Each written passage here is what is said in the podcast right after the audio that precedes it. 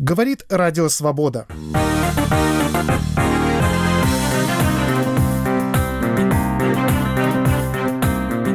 Согласилась ли на самом деле Россия на присутствие вооруженной миссии ОБСЕ в Донбассе?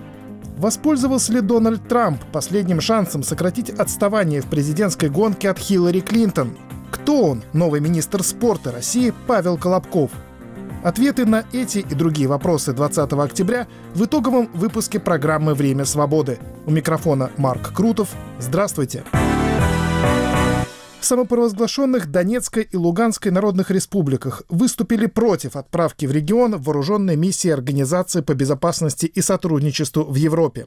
Об этом в четверг заявил представитель ЛНР Владислав Дейнега. По его мнению, в присутствии вооруженной миссии ОБСЕ в Донбассе на сегодняшний день нет необходимости. Более того, такой формат, цитата, противоречит Минским соглашениям.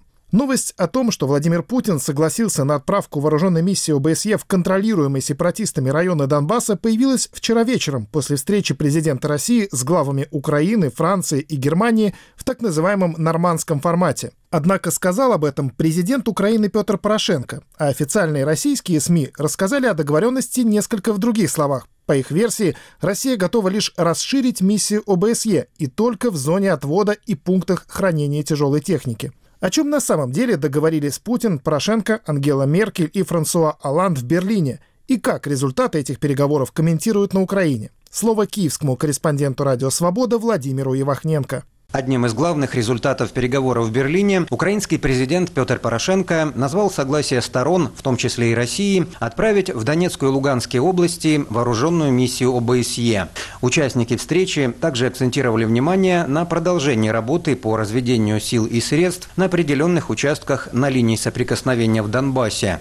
После завершения развода войск в Золотом, Петровском и станице Луганской должны начаться переговоры по следующим местам, в том числе, как как сообщает президентская пресс-служба, и по. А детальная дорожная карта выполнения Минских соглашений, как ожидается, будет утверждена министрами иностранных дел нормандской четверки в ноябре. Как подчеркнул Порошенко, первоочередным условием является обеспечение безопасности в регионе, прекращение огня, вывод иностранных войск, соблюдение режима разведения сторон, беспрепятственный доступ миссии ОБСЕ, а также освобождение заложников. Лишь после выполнения выполнения этих условий, заявляют в Киеве, Украина может перейти к выполнению политической части Минских договоренностей, предполагающих местные выборы в Донбассе и закрепление в Конституции его особого статуса. По мнению депутата парламентской фракции «Народный фронт» Дмитрия Тымчука, пока рано утверждать, что Москва дала согласие на отправку в Донбасс вооруженной миссии ОБСЕ. Мы слышали о договоренностях каких-то, только в интерпретации украинской стороны. Это, конечно, здорово, но хотелось бы услышать еще комментарии российской стороны. Это, в частности, касается вооруженной миссии ОБСЕ на Донбассе. Мы знаем, что ранее Кремле категорически возражали против любого присутствия там вооруженных представителей третьей стороны, будь то там миротворческая миссия ООН или миссия ОБСЕ вооруженная.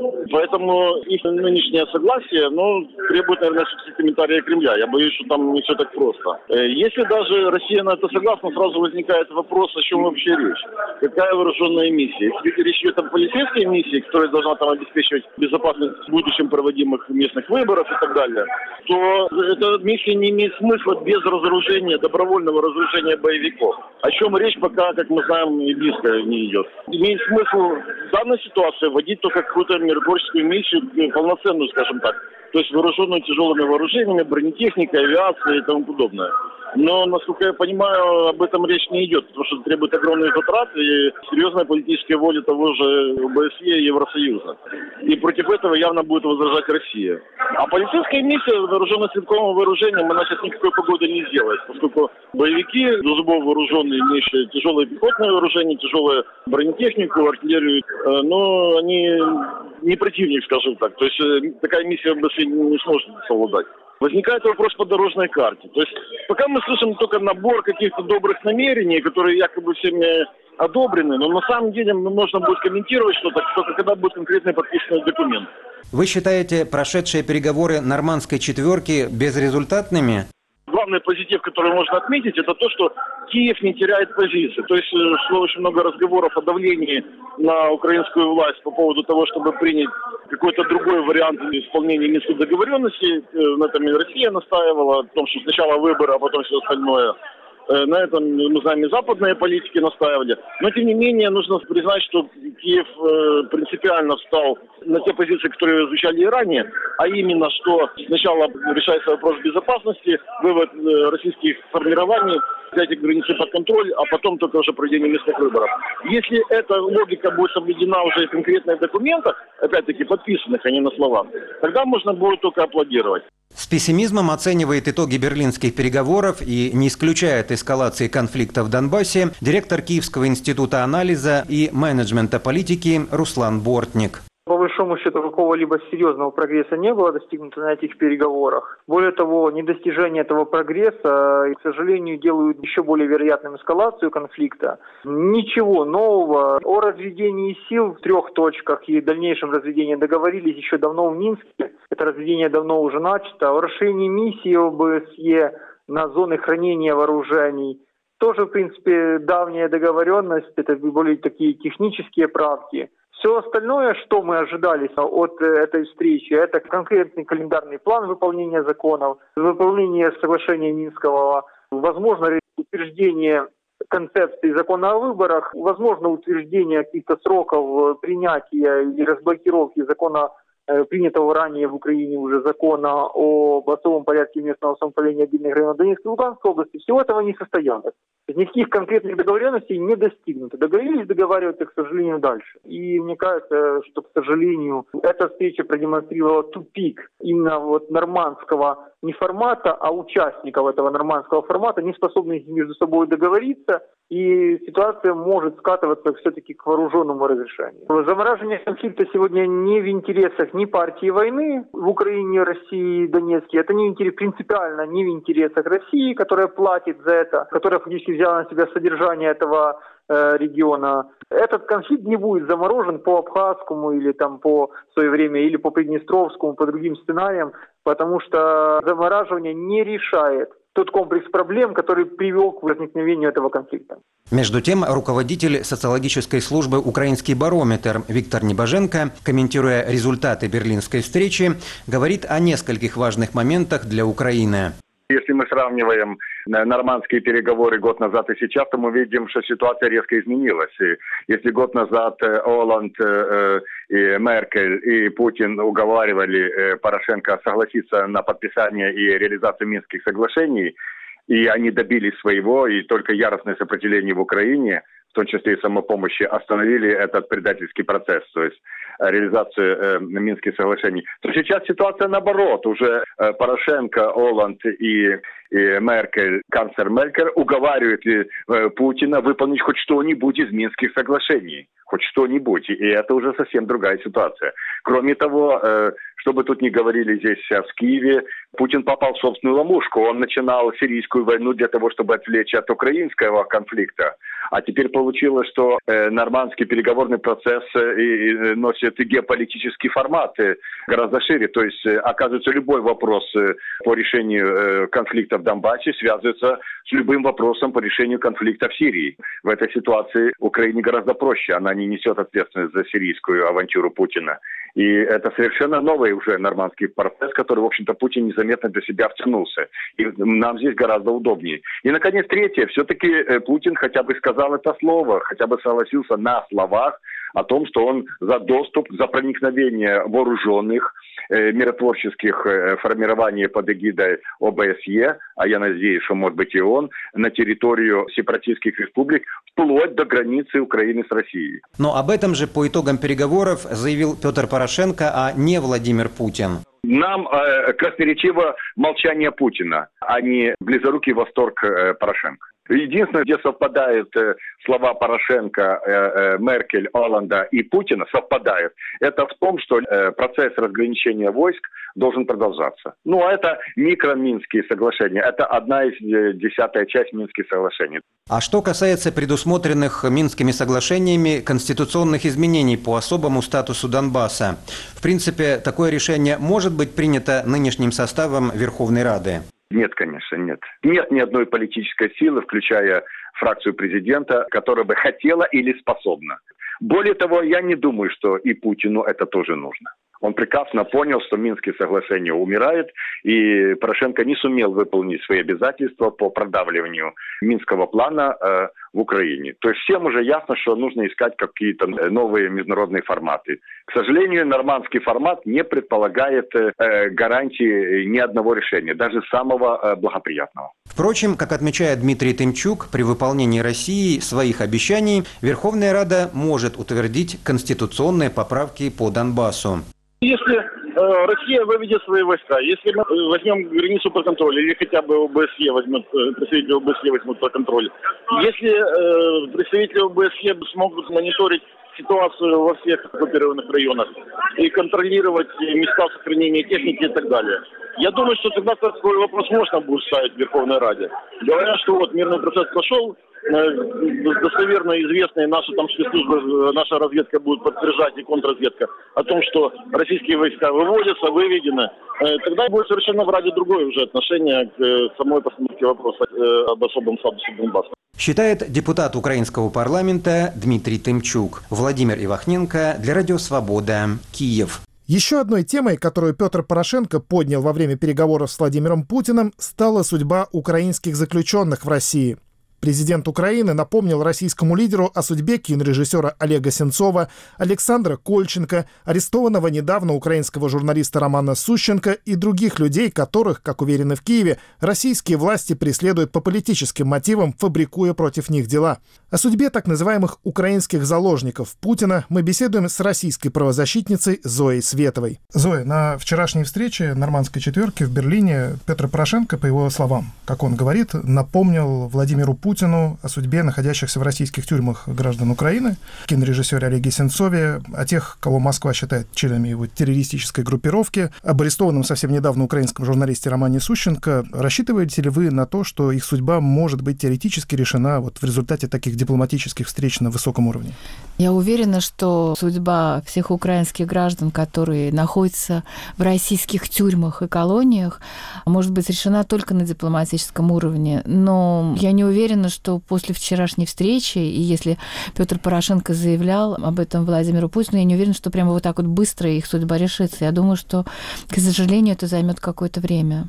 Но Владимир Путин в данном случае, по вашему мнению, это правильный адресат, да, к которому надо обращаться напрямую о судьбе э, людей, которых держат в российских тюрьмах? Безусловно, Владимир Путин – это единственный человек, который решает проблему освобождения украинских граждан. Ну, так же, как это было в Советском Союзе, да, когда советских диссидентов, которые сидели в тюрьмах и колониях, освобождали руководители Советского Союза, да, и тоже эти вопросы решались на переговорах с западными партнерами. Как вы думаете, почему фактически единственным украинским заложником, да, как их называют, которого в итоге согласилась отпустить Москва, стала Надежда Савченко. Э, после ее обмена казалось, что вот какой-то процесс начался, что этот процесс может получить продолжение, но мы видим, что этого не произошло. Напротив, и условия содержания этих людей в тюрьмах, и вообще ситуация с их делами, она только скорее продолжает ухудшаться. Ну, во-первых, не только Надежда Савченко, а я хочу вам напомнить, что было освобождено три украинских заложника. Надежда Савченко, Геннадий Геннадий Афанасьев и Юрий Солошенко. Это те люди, которые были арестованы вскоре после аннексии Крыма, и которых и российские правозащитники, и Украина считали э, политическими заключенными.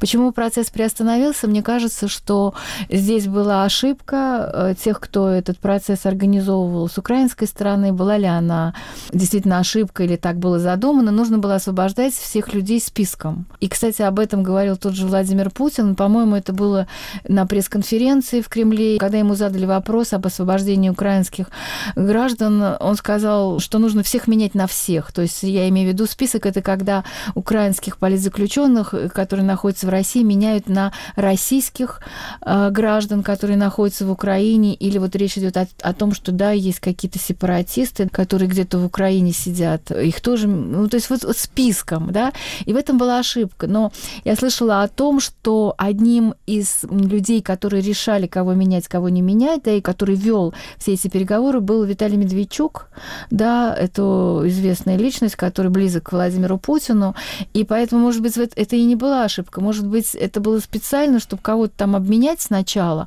а потом все заморозить для того, чтобы продолжать эту торговлю, потому что известно, что в вопросах об обмене украинских политзаключенных очень активную роль принимали западные лидеры. Вот, и, конечно, Порошенко вчера на Минской встрече сказал о скорейшем освобождении Владимиру Путину, да, о скорейшем освобождении своих граждан, но, конечно же, главную скрипку тут играют лидеры Запада, которые именно они понуждают, да, или как-то двигают эту тему, понуждают Владимира Путина освободить э, украинцев. На кого им стоило бы обратить первостепенное внимание, чья история, чья ситуация требует ну, немедленнейшего разрешения, где находится под угрозой реально жизнь человека? А, ну, вы знаете, мне кажется, что на сегодняшний день в очень тяжелом состоянии находится Станислав Клых. Это фигурант так называемого дела чеченских боевиков украинского происхождения. Это дело Станислава Клыха и Николая Карпюка. Они были осуждены на 20 лет Верховным судом Грозного. И дело совершенно безумное, о нем очень много говорилось. Это дело о том, как э, Клых и Карпюх якобы воевали в Чечне в Первой Чеченской войне в 94 года. Нет никаких доказательств, что они принимали участие э, в этих боях, но они были осуждены. А Станислав Клых – это человек, который э, сошел с ума из-за тех пыток, которые к нему применяли при задержании во время предварительного следствия. И совершенно непонятно, как этот человек будет находиться в колонии, куда его должны в ближайшее время отправить, а сейчас он сидит в Грозненском СИЗО, и необходимо провести судебно-психиатрическую экспертизу ему в институте имени Сербского, и необходимо как можно быстрее отправить его на родину и положить там в психиатрическую больницу, потому что это действительно жертва, страшная жертва вот этих репрессий России по отношению к украинским гражданам, а задержали его просто совершенно случайно, когда он из Украины приехал в Орел. Еще одна лично мне история, вот из всех этих страшных историй не дает покоя больше других, хотя, конечно, все это довольно условно. Это дело Сергея Литвинова, которое было сфальсифицировано, потом прокуратура даже косвенно признала это, убрав э, все сумасшедшие обвинения в изнасилованиях, убийствах, которые в этом деле содержались, но все равно отправила его в тюрьму, хотя казалось, что вот сейчас этого не случится, все равно отправила его в тюрьму по одному единственному тоже довольно странному обвинению, без реальных потерпевших, причем отправила в тюрьму надолго, на 8,5 лет. И складывается ощущение, что кроме его разве что адвоката, это может быть еще нескольких человек, про него абсолютно все забыли, хотя он тоже, насколько я знаю, его состояние здоровья тоже вызывало опасения еще на стадии судебного процесса, и тем более вызывает, наверное, опасения да, сейчас. Да, конечно, спасибо большое, что вы напомнили про это дело. Да, действительно, Сергей Литвинов, я его неоднократно видела в тюрьме, я нашла ему адвоката Виктора Паршуткина, который его очень хорошо защищал, и благодаря именно Виктору Паршуткину удалось снять с Сергея Литвина вот это страшное обвинение в, в изнасилованиях, убийствах мирных жителей, обвинение, которое было абсолютно фейковое, не построено ни на одном доказательстве, и Виктор Пашуткин – это очень хороший адвокат, который смог это обвинение снять. И действительно, Литвинов сидит за разбой, да, за которого он не совершал. За кражу машин. Да, за кражу якобы. машин, да. И Паршуткин также в суде доказывал, что никакой кражи не было. Но, к сожалению, да, Сергей Литвинов – это человек, о котором очень часто забывают и правозащитники, и украинские власти, и тут ничего не поделаешь с этим, да, это действительно так. Но есть еще Олег Сенцов, человек, безусловно, очень достойный, и которого тоже безумно жаль, потому что, судя по тому, что говорят его родственники, его сестра, его родственники, о, о том, что он сидит сейчас в Якутске, в якутской колонии, и что он в какое-то время даже был, в общем-то, в такой депрессии, да, почему его не освобождают, э, хотя были надежды, что его освободят вслед за Надеждой Савченко. Вот, это человек, за которого заступались э, очень многие кинорежиссеры всего мира, и российские кинорежиссеры, и это никак не повлияло на Владимира Путина, потому что именно из-за того, что его обвиняют в терроризме, и именно из-за того, что это человек, который открыто выступал против аннексии Крыма. Вы недавно побывали в туберкулезной больнице Матросской тишины. Вы не так, наверное, часто, да, как ваши некоторые коллеги, бываете в российских тюрьмах вот в таких местах. Тем поразительнее, в общем, звучат ваши заметки оттуда о том, как там по-настоящему жутко обстоит дело. Когда вообще, по вашим ощущениям, начала так сильно деградировать ситуация в российских тюрьмах? Когда это началось? Российская тюрьма как институт остается одним из институтов э, карательной системы, которые, в принципе, государство так и использует, а не так, как во всем мире, когда тюрьма все-таки является да, местом, где людей содержат, когда они осуждены, да, или когда они хотя бы находятся под следствием и содержат в более-менее нормальных условиях. Здесь же, при общем нашем наследии гулаговском, да, очень мало что изменилось. И главное, что психология сотрудников тюремных учреждений практически не изменилась, потому что в каждом заключенном, даже не осужденном, они видят преступника. И поэтому они к ним также и относятся. И знаменитая фраза Медведева, Дмитрия Медведева, нашего бывшего президента, который сказал «тюрьма не санаторий», эта фраза, да, ее можно написать на зданиях всех российских тюрем и колоний. Говорила российская правозащитница и журналист Зоя Светова. Продолжаем итоговый выпуск программы «Время свободы» за 20 октября. В студии Марк Крутов. В среду в Университете Невады в Лас-Вегасе прошли третьи и последние перед выборами дебаты кандидата в президенты США от Демократической партии Хиллари Клинтон и кандидата от Республиканской партии Дональда Трампа. За менее чем три недели до голосования эти дебаты давали последнюю возможность Трампу, который по опросам значительно отстает от Клинтон в борьбе за президентство, убедить американцев, что он является лучшим кандидатом, чем его соперница. Судя по реакции американских комментаторов, эта задача для Трампа оказалась неосуществимой.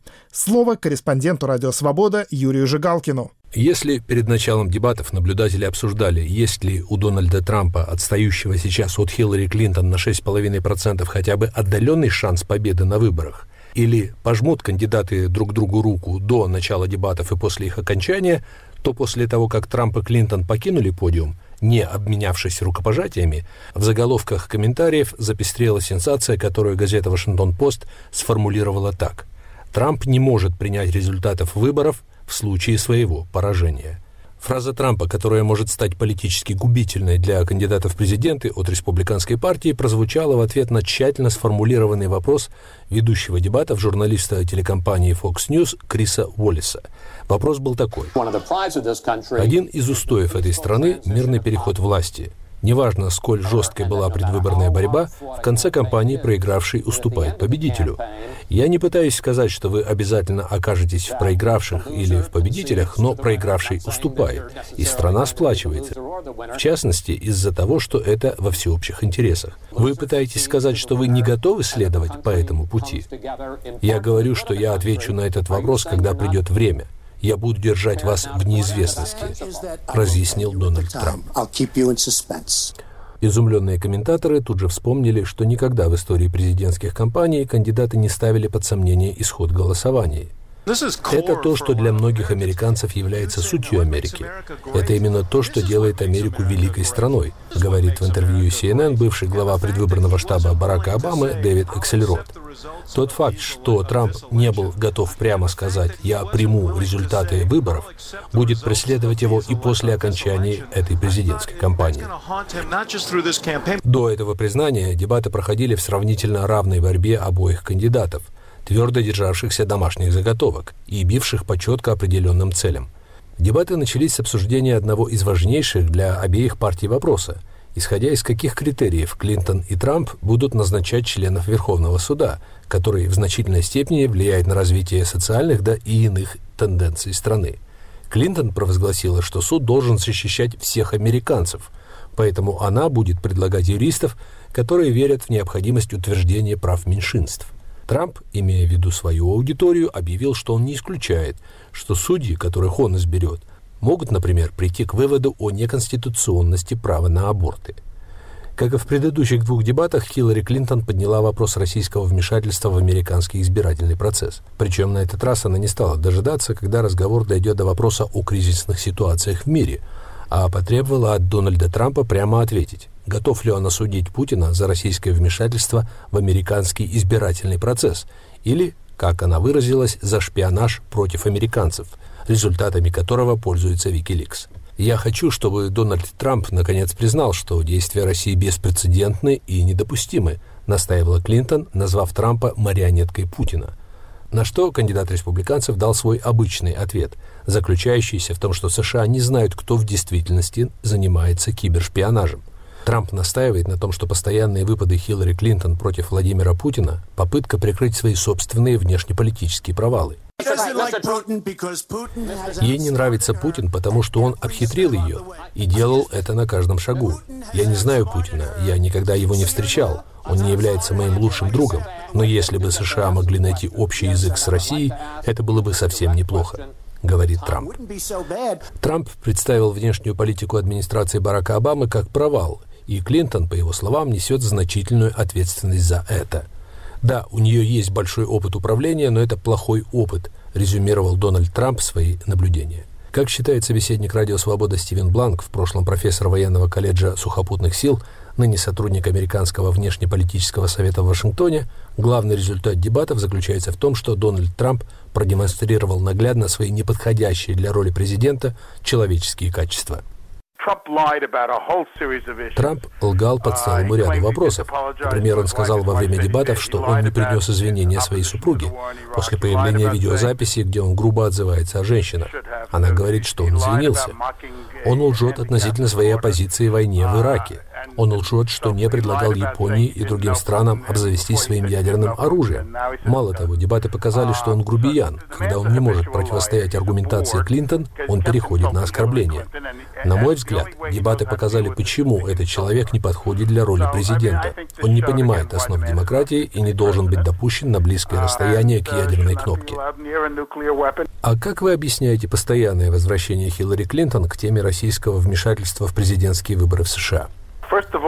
Я думаю, что она обращается к этой теме по двум причинам. Во-первых, это доказывает ее тезис, что личные качества Трампа не позволяют стать ему президентом.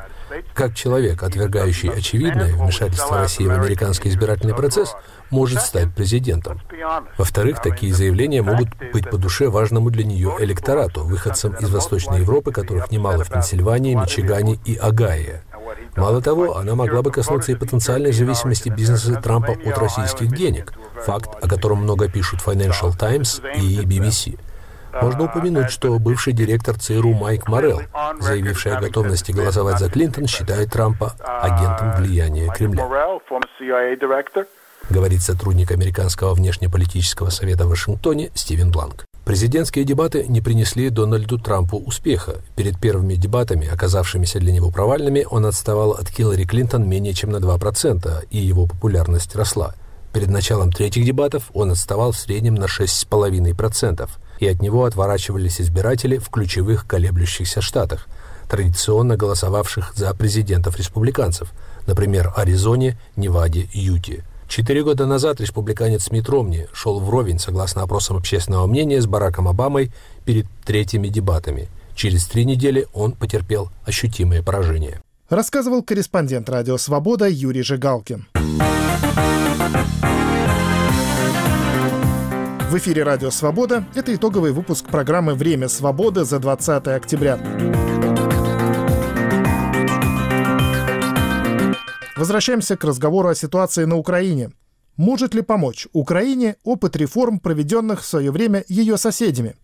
Существует ли вообще какой-то оптимальный рецепт, который европейские реформаторы, уже проделавшие в своих странах серьезную работу по изменению политической и экономической структуры, могут предложить Украине? Собеседник обозревателя «Радио Свобода» Виталия Портникова Павел Кухта, заместитель руководителя группы советников при Украинском кабинете министров. Ну вот вы работаете непосредственно с э, теми новыми, я бы сказал, иностранными советниками, которых пригласил для помощи украинскому правительству новый премьер-министр Украины Владимир Гройсман. И вот можно ли сказать, в принципе, что это люди, которые каким-то планом реформ сюда приехали? Как это вообще выглядит? Я бы сказал, что в первую очередь эти люди приехали с опытом успешно реализованных реформ. То есть эти люди реально на практике знают, как делать реформы. В этом смысле их опыт бесценен, потому что есть вещи, которые о реформах не пишут в книжках, не описывают. То есть мы знаем, что нужно делать, мы знаем, там, какие изменения нужны в экономике, но как реально процесс выглядит на практике, в общем-то, знает очень-очень узкое число людей в мире, которые это реально делали. Вот эти люди это реально делали, в этом их особая ценность. Вот самых как э, советников такого высшего уровня, которые работают и с президентом. Президента, в общем-то, тоже приглашал их. Да, его советником является Лешек Бальцерович, э, соглава нашей группы, а Иван Миклаш является, соответственно, советником Владимира Гройсмана, премьер-министра. А вот, в принципе, если говорить о том,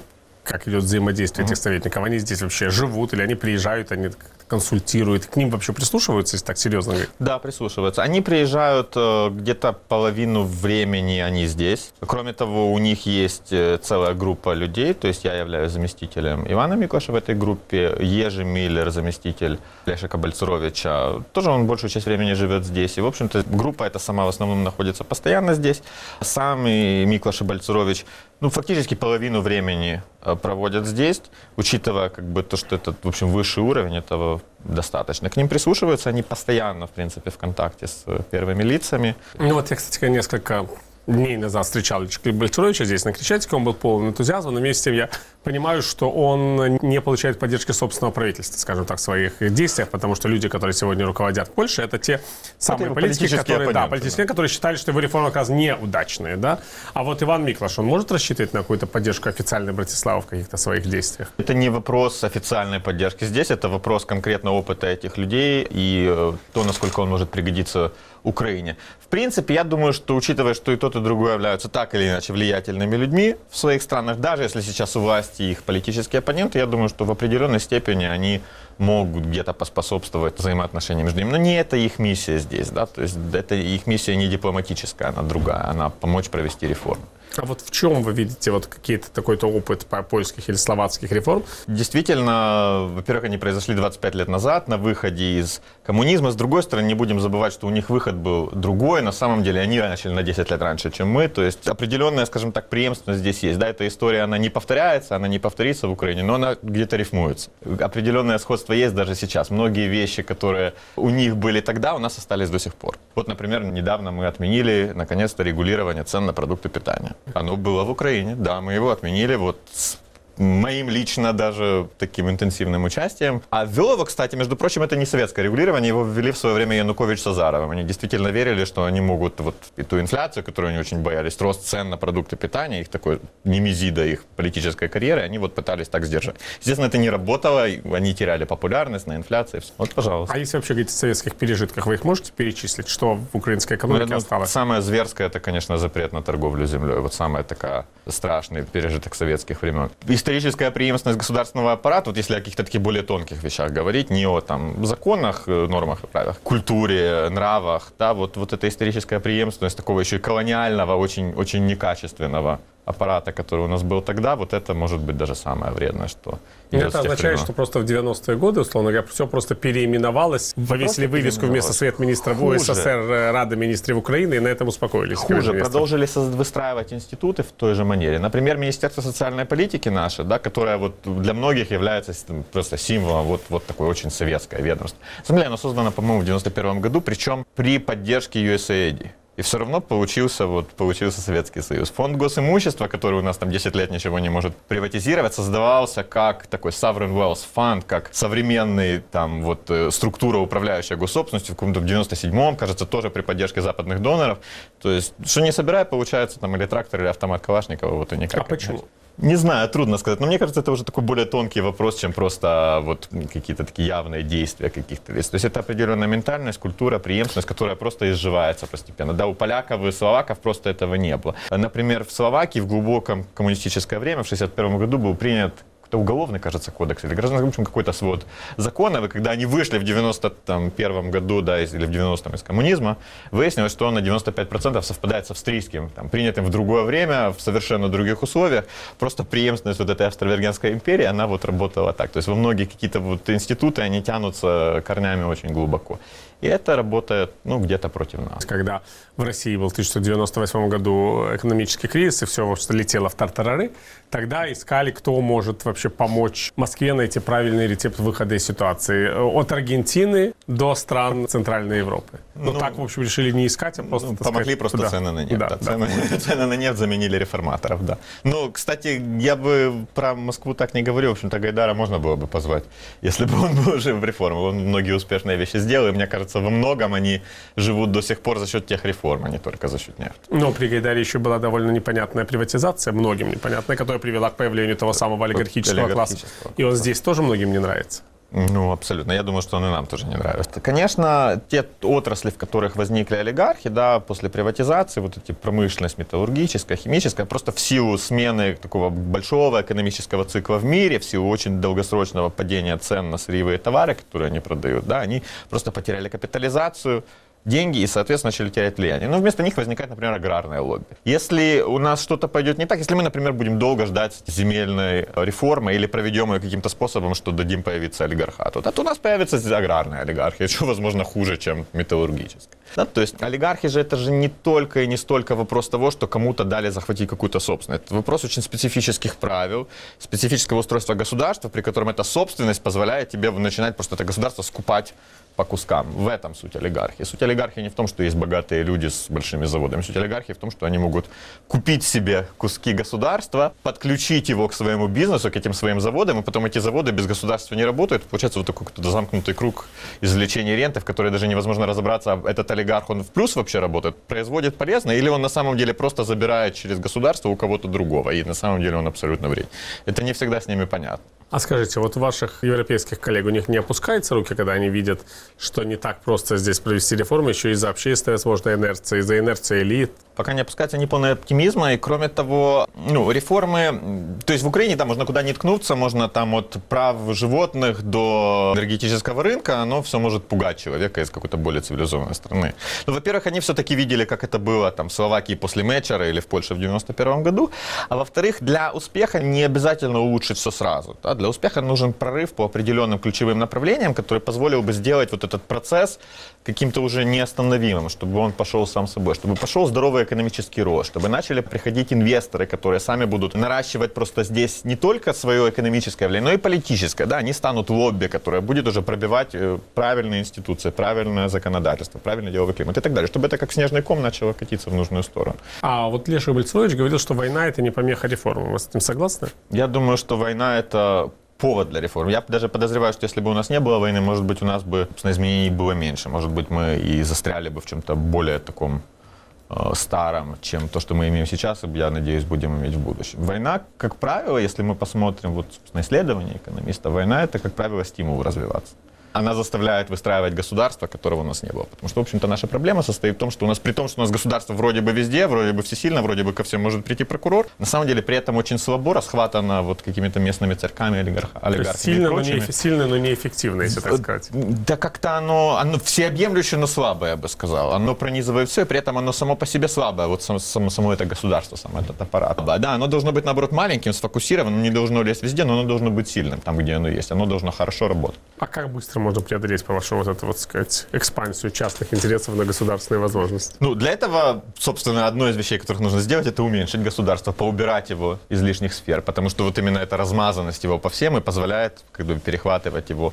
во всех других вещах. Для этого нужна определенная политическая воля и готовность обрубать эти какие-то интересы, которые везде лезут, да, то есть работать в национальных интересах, работать на государство. То есть в конечном счете государство строят живые люди, это не какая-то машина, которая строит сама себя. Вот эти люди, лидеры государства, должны его построить. Если говорить о таком макро-макро-макро уровне, это и есть рецепт. Уменьшить его, но там, где оно есть, заставить его работать. Обозреватель «Радио Свобода» Виталий Портников беседовал с Павлом Кухтой, заместителем руководителя группы советников при Украинском кабинете министров. Это был фрагмент программы «Дороги к свободе», который впервые выйдет в эфир 22 октября в 16 часов по московскому времени. Вы слушаете «Радио Свобода» итоговый выпуск программы «Время свободы» за 20 октября. Возвращаемся к российским событиям. Главой жюри премии в области научно-популярной литературы «Просветитель» в этом сезоне стал известный исследователь русской литературы, профессор Еврейского университета в Иерусалиме Роман Тименчик. Такое решение организаторов премии – это шаг в сторону заявленной еще в прошлом году цели – выйти за рамки России и обратиться к более широкому русскоязычному культурному пространству. В интервью обозревателю «Радио Свобода» Сергею Добрынину Тименчик рассказал о том, складывается ли у научно-популярной литературы на русском языке свой уникальный стиль, стоит ли бороться с лженаучным скоморошеством на его поле и почему не стоит бояться фальсификации истории. Научно-популярная литература на русском языке, она существовала, безусловно, в Советском Союзе, как минимум в области, естественно, технических наук. Потом был достаточно долгий перерыв, когда это не публиковалось, когда книг было мало. И сейчас происходит, на мой взгляд, ренессанс определенно. Появились новые новые фамилии. Последние лет 5-10 появилось десяток имен новых авторов. И складывается какой-то новый жанр, который складывается, в общем-то, с нуля. Это поиск нового языка, нового подхода к читателю, баланса между сложным и простым, баланса между развлечением и обучением. Вы чувствуете, что какой-то складывается вот этот стиль особый, исключительный, новый? Вы знаете, как историк литературы, историк русской литературы, я же знаю, что стилистика ее, тематика и, в общем, ее художественные аспекты очень сильно зависят от ее западных предшественников и стимуляторов. Как было и как будет. Ничего в этом нет зазорного для русской. Но в случае научно-популярной литературы, по-моему, происходит то же самое. Происходит какая-то конвергенция со стилистикой западного, насколько я его знаю, такого научпопа. И если не полное совпадение стилистики, все равно установка на то, чтобы говорить красиво. Вот, я бы так сказал. Хотя Базар учил нас не говорить красиво, но в научно-популярной литературе надо говорить красиво. У нее же большие воспитательные функции. Это же не чистая литература. То есть это литература, но у нее же очень важная педагогическая и, я даже не знаю, социальная роль. Ведь от того, как будут написаны эти книги, зависит от того, сколько молодых людей придут вот в точные науки, которые определяют состояние страны и общества. Не так ли? Хочется надеяться, что это сыграет роль в определении общества. Насколько большое узнаем, но для этого существует премия, наверное, во многом. Сейчас есть, конечно, огромное количество информации в частности на телевидении, которое скорее пропагандирует какие-то уже научные представления. А я слышу мнение, чтобы этому противостоять, нужно пользоваться методами врага. То есть нужно тоже больше яркого, притягательного и, может быть, иногда немножечко капельку лживую, просто иначе людей не выиграть. Нет, я как научная баба-яга, я против. Я считаю, что переходить на этот язык нельзя. На это... Вы знаете, об этом замечательно говорит Андрей Анатольевич Залезняк, наш выдающийся лингвист и выдающийся, между прочим, популяризатор, когда очень надо. Что нельзя переходить на, на вот такую цирковую арену, выходить нельзя, потому что тут наука всегда проиграет лженауке. Лженаука веселее, увлекательнее. Ну, в общем, у нее есть много других достоинств. Дело в том, что, как называется лженаука, на самом деле, это фольклор, который неистребим. Я бы никому не советую пытаться бороться с фольклором. Мы можем сколько угодно объяснять элементарные вещи широким массам, но от идеи того, что самоназвание «этрусский» означает «это русские», мы, мы человека с улицы никогда не отучим. И на здоровье, потому что из фольклора, из народной этимологии, из народной, ну, и мы можем продолжать. Подобно народной этимологии есть народная география, народная история, или антинародная. Вот. Но из нее вырастает очень много художественного мышления народа. Как из ложных этимологий, в общем, вырастает поэзия сопряжение далековатых идей, как, говорил Ломоносов. И бороться с этим бесполезно. И вообще выходить на одну плоскость с этих не рекомендуется. Должна быть скучная кабинетная наука, чуть-чуть улыбающаяся в уголках рта, в отличие вот от хохочущей, жизнерадостной, гогочущей лженауки. Но тогда получается, что есть какой-то образовательный, что ли, ценз. Если большая часть общества сидит на этой цирковой арене, где выступает Скоморох, более того, Скоморох пользуется поддержкой Министерства культуры вообще государства, потому что он говорит правильные вещи с точки зрения государства то получается, что оттуда вывести мы никого не сможем, а остается улыбаться уголками рта для тем немногим, которые не пошли почему-то на цирковую арену. И количество не будет расти. Вас ответ «да» устраивает? Мне кажется, это пессимистичный взгляд. Нет, ну почему? Я бы его определил как трезвый. Почему? Он не пессимистичный. Он трезвый, основанный на многолетних наблюдениях. Вы знаете, вот с лженаукой, например, с лженаукой истории, бороться бесполезно, потому что, ну, понимаете, там сейчас, наверное, кому-то выгодно вот реабилитировать Иоанна Грозного ну, придет, я бы сказал, одна другая каденция, и, и снова окажется, ну, по каким-то внутренним причинам, снова он окажется не в чести. Поэтому спешить за... Знаете, наука, вообще говоря, во всяком случае, гуманитарная, боюсь, что у физиков это не совсем так, не знаю, за них не скажу. Наука вообще говоря не спешит, у нее есть время. Она особенно, гуманитарная наука не торопится. Она может подождать, пока этот идиотизм пройдет. Есть же сейчас казус с дневниками первого председателя КГБ Серова, если не ошибаюсь. Вы слышали про эту историю? Да, я слышал. Так и неизвестно в итоге, переписаны они или не переписаны, существуют они или не существуют, а через несколько лет или десятков лет, возможно, это все войдет в корпус э, документов, изданное, возможно, подделка. Ну, вы знаете, я бы сказал, российское историческое сообщество и гуманитарное в свое время пережило, знаете, дневники Вырубова. А дневники Анны Вырубовой, фрейлины императрицы, которые были изданы с некоторой помпой в 27 году в Ленинграде. И очень многие историки, они были очень хорошо сфальсифицированы. Там только были оставлены какие-то манки. Это был такой проект. К нему имел отношение Алексей Николаевич Толстой и, и выдающийся историк Щеголев.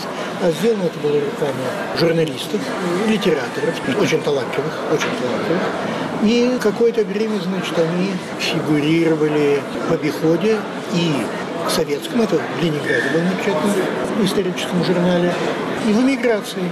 И жива еще Вырубова опровергала, но вы знаете, в таких случаях кто же верит опровержениям. Она тоже писала какие-то полумемуары и печатала их, но те были такие скучные по сравнению с увлекательным сочинением. Но это продолжалось недолго. Вот тут можно вполне подождать год-два. Сейчас, знаете, вышла такая книга, мне попалась в руки, дневники Фаины Раневской, молодой Фаины Раневской, когда она была только еще начинающая актриса в Симферопольском театре. Ну, там, знаете, с самого начала понятно, что это. Это история про то, как, когда Крым стал так называемый наш, какой-то дом опустел, и на чердаке нашли вот эту тетрадку. Ну, как говорится, если нашли на чердаке, это суши весла. Ну, интересно было посмотреть, как эти ребята это сделали. Вы знаете, очень хорошо. Я до конца не дочитал, я дошел до того места, где, знаете, где надо сказать бинго. Все хорошо, очень правдоподобно изображена психология молодой, неуверенной в себе актрисы, довольно точно прослежена событийная канва, хронологическая Симферополь, красное, белое, смена власти. И пока я не дошел до слова, там она описывает взаимоотношения с режиссером, известно, что у Фаины Георгиевны всю жизнь были сложные взаимоотношения со всеми режиссерами. И составители этих дневников тоже проследили это как бы с самого начала.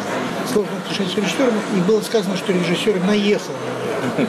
А вот это в 2018 году невозможно. Так все хорошо, не придерешься, а это невозможно. Так что нет, этого подделок не надо бояться. Они сами выдыхаются, они сами скукоживаются под воздушный шарик на следующий день. С новым главой жюри премии «Просветитель», профессором Еврейского университета в Иерусалиме Романом Тименчиком беседовал Сергей Добрынин. А в завершение итогового выпуска программы «Время свободы» о спорте и политике. После серии неудач сборной России по футболу и масштабного допингового скандала многие россияне стали все настойчивее требовать отставки министра спорта России Виталия Мутко. И вчера они отчасти добились своего. Он ушел в отставку, но с повышением. Теперь Мутко будет вице-премьером России по вопросам спорта, туризма и молодежной политики. Место Виталия Мутко занял его бывший заместитель, спортсмен-шпажист Павел Колобков. Это второй случай в российской истории, когда министром спорта становится известный в прошлом спортсмен. Предыдущий произошел, когда эту должность занял знаменитый хоккеист Вячеслав Фетисов. По словам спортивного обозревателя «Радио Свобода» Алексея Кузнецова, несмотря на уход с министерского поста, Виталий Мутко продолжит готовить Россию к чемпионату мира по футболу 2018 года. А молодой министр, скорее всего, займется рутинной работой, например, пропагандой физкультуры и здорового образа жизни, путинским проектом по воссозданию норм ГТО и другими подобными вещами. Алексей, расскажите, пожалуйста, что нам известно вообще о новом министре спорта Павле Колобкове? Вроде бы это фамилия, это имя до его назначения на должность практически не попадало в публичное пространство. Ну, это как рассудить. Колобков был атлетом, он участвовал в пяти Олимпийских играх и на одной Олимпиаде в Сиднее 2000 года завоевал золотую медаль в личном первенстве. Кроме того, он пять раз выиграл чемпионат мира и дважды чемпионат Европы. Он стал 25-м в истории руководителем главного спортивного ведомства страны, разумеется, если учить времена Российской империи и Советского Союза. Ему 47 лет, до 2010 года он трудится заместителем э, Мутко. Но он провинился заместителем Виталия Мутко, специализируясь прежде всего на развитии летних видов спорта. В частности, Колоков первого процесса подготовки сборных России к Олимпиаде 2012 года и затем возглавлял олимпийскую делегацию на играх четырехлетней давности. Колобков сделал блестящую карьеру в фехтовании на шпагах, его пять олимпиад это силу 88 года, Барселона 92 Атланта 96-го, Сидней 2000 и Афина 2004 года. Практически с каждой Олимпиады он привозил как минимум одну медаль. После неудачной попытки отобраться на Пекинские игры 2008 года Колобков завершил активное участие в состязаниях за на управленческой работе. В 2007-2010 году он занимал пост заместителя председателя Всемирного спортивного общества «Динамо». Он станет всего лишь вторым спортсменом класса во главе Министерства 103-летней истории профильного ведомства. Первым, напомню, был двукратный чемпион по хоккею Вячеслав Фетисов. Он руководил в 2002-2004 году Московским спортом, а затем 4 года Росспортом. Российский спорт в последнее время часто оказывался в центре международных скандалов. Высказывался ли как-то Павел Колобков о них? По крайней мере, громких высказываний за ним не учислится. Во всяком случае, таких заявлений, которые делал Виталий Мурко, бывший министр спорта, за ним нет. Вообще мне представляется, что замена Мутко на Колобкова имеет достаточно серьезный подтекст. Дело в том, что Виталий Муско считается на Западе почти официальным виновником государственной системы использования допинга. Напомню, его даже не пригласили на игры в Рио, хотя он утверждал, что ехать сюда и сам не собирался. Разные перед месяцем карьеры Муско называли то Медалием Леонтьевичем, то Виталием Мельдоньевичем. Так получилось, что времена правления Мутко в спорта это были самые богатые времена – не только благодаря государственным инвестициям, но и спонсорским контрактам, особенно в игровых командных видах спорта. Он никогда не был связан со спортом как атлет или как тренер, ведь некоторые предшественники Текисов, Тарпищев или Леонид Кирячев, в общем, были сами выдающимися спортсменами и атлетами. Москва, так управленец. Поэтому для него должность вице-премьера – это формальное повышение. Но дело в том, что спортом в России дольше, чем Москвой, не управлял никто. Так что да он и продолжит курировать отечественный спорт. Но вице-премьерский статус – предполагает определенную дистанцию от принятия оперативных решений. В этом заключается очередное выдающееся в кавычках решение российского правительства. Теперь Международное антидопинговое агентство и многие антидопинговые структуры должны будут общаться с новым министром, у которого, возможно, будет другая стратегия восстановления международного доверия к системе российского спорта. Разумеется, она будет согласована с премьером, но личный фактор будет теперь нивелирован. Колокол действительно молодой министр, ему 47 лет, и, возможно, у него будет, несмотря на работу в Минспорта, в работу под руководством Мутко, некая новая репутация, это позволит провести перезагрузку в отношениях с разными спортивными странами. Сразу ответить на вопрос сложно, но зная, кто именно принимает в России все важнейшие решения, сомнений все же остаются. В роли менеджера сможет ли Павел Колобков э, подготовить Россию к проведению чемпионата мира 2018 года? Ведь футбол — это, ну, мягко выражаясь, не его любимый вид спорта. Но дело в том, что футболом, собственно говоря, чемпионатом мира будет заниматься именно Виталий Мутко. Он будет отвечать как вице-премьер за футбол, за развитие футбола и, в частности, за подготовку к чемпионату мира. А Министерство спорта теоретически должно вернуться к своему исходному назначению, то есть занятие физкультурой и спортом, массовой физкультурой. Я думаю, что, конечно, роль министерства здесь не должна быть снижена, но фактически все равно первая скрипка в этом деле будет Виталий Муско. Колобков же, я думаю, будет исполнять чисто какие-то практические функции, то есть перевод денег, назначение каких-то ответственных людей за строительство и подобные роли. А главное, все-таки останется за вице-премьером. О личности нового министра спорта России Павла Колобкова мы беседовали с обозревателем «Радио Свобода» Алексеем Кузнецовым. Говорит Радио Свобода. Вы слушали итоговый выпуск программы «Время свободы» за 20 октября. Над этим выпуском работали продюсер Наталья Аркадьева и редактор и ведущий Марк Крутов. Всего вам доброго.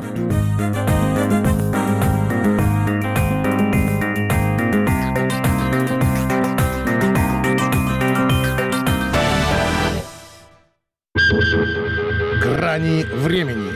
Публицистическая программа Владимира Карамурзы.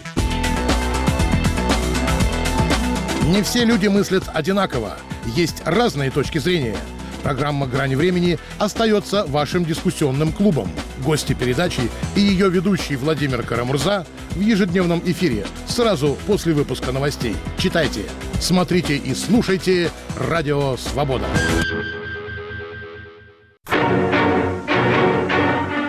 Пятничном выпуске «Поверх барьеров» воспоминания одесского психиатра, писателя, автора книги «Кладезь безумия» Бориса Херсонского. Это был фронтовик, получивший тяжелую травму черепа на войне.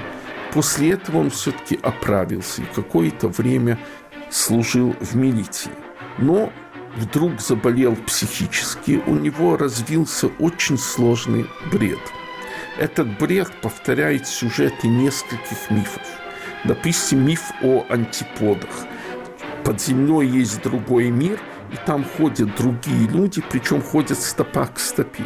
Поэтому в каждом фашисте коммунист, а в каждом коммунисте фашист.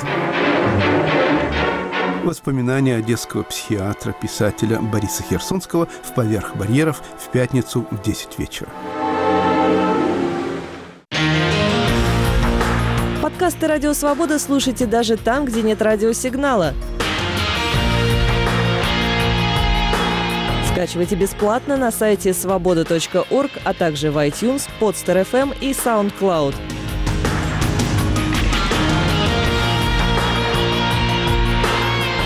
Берите с собой в дорогу «Радио Свобода».